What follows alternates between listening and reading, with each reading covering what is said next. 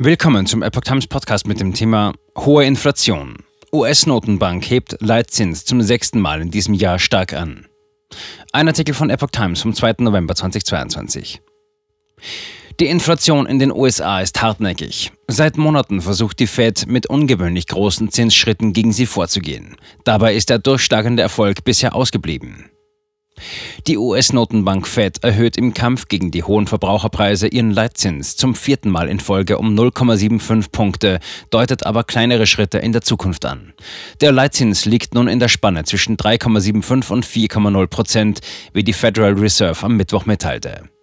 Wir gehen weiterhin davon aus, dass kontinuierliche Erhöhungen angemessen sein werden, sagte Fed-Chef Jerome Powell.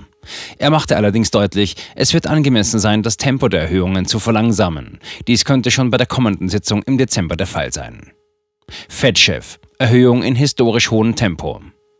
Paul verteidigte die Geldpolitik der Fed und nannte sie angemessen, sprach aber mit Blick auf die Zinserhöhungen von einem historisch hohen Tempo. Ich bin froh, dass wir uns so schnell bewegt haben und ich glaube nicht, dass wir zu stark nachgezogen haben.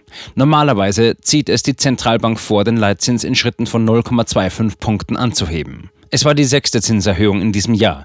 Der Druck auf die Notenbank ist groß, denn die Teuerungsrate bleibt hartnäckig auf vergleichsweise hohem Niveau. Die Inflation im Zaum zu halten, ist die klassische Aufgabe der Notenbanken. Mittelfristig strebt die Fed eine durchschnittliche Inflationsrate von rund 2% an.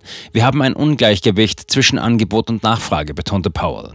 Es sei verfrüht, darüber nachzudenken, mit den Zinsanhebungen zu pausieren. Inflation beschäftigt viele Menschen in den USA. Mit Blick auf die Kongresswahlen am 8. November sind die Verbraucherpreise auch eine Belastung für Präsident Joe Biden und seine Demokraten. Bei den Wahlen könnten die Demokraten ihre ohnehin knappe Mehrheit im Kongress verlieren. Umfragen zeigen, dass das Thema Inflation die Menschen besonders beschäftigt. Demnach sehen viele Wählerinnen und Wähler die Republikaner bei der Wirtschaftskompetenz vorn.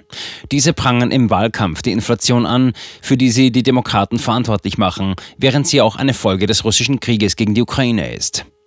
Gleichzeitig wächst mit der strafferen Geldpolitik das Risiko, dass die Zentralbank die Wirtschaft so stark ausbremst, dass Arbeitsmarkt und Konjunktur abgewürgt werden. Dann steigen die Zinsen, müssen Privatleute und Wirtschaft mehr Geld für Kredite ausgeben oder sie leihen sich weniger Geld. Das Wachstum nimmt ab, Unternehmen können höhere Preise nicht einfach weitergeben und idealerweise sinkt die Inflationsrate. Einige fürchten allerdings, dass es die Fed übertreibt und die weltgrößte Volkswirtschaft in eine Rezession steuert. Die Notenbank hat den soliden Arbeitsmarkt stets als Argument gegen das Abgleiten der Wirtschaft in eine tiefe Rezession angeführt. Viele Unternehmen klagen über einen Mangel an Arbeitskräften. Die Wirtschaft wuchs im Sommer außerdem etwas stärker als erwartet. Biden wertete diese als Beleg für die wirtschaftliche Erholung und die Widerstandsfähigkeit der Menschen. Die Wirtschaft war im ersten Halbjahr noch geschrumpft. Paul sagte, er sehe keine Lohnpreisspirale.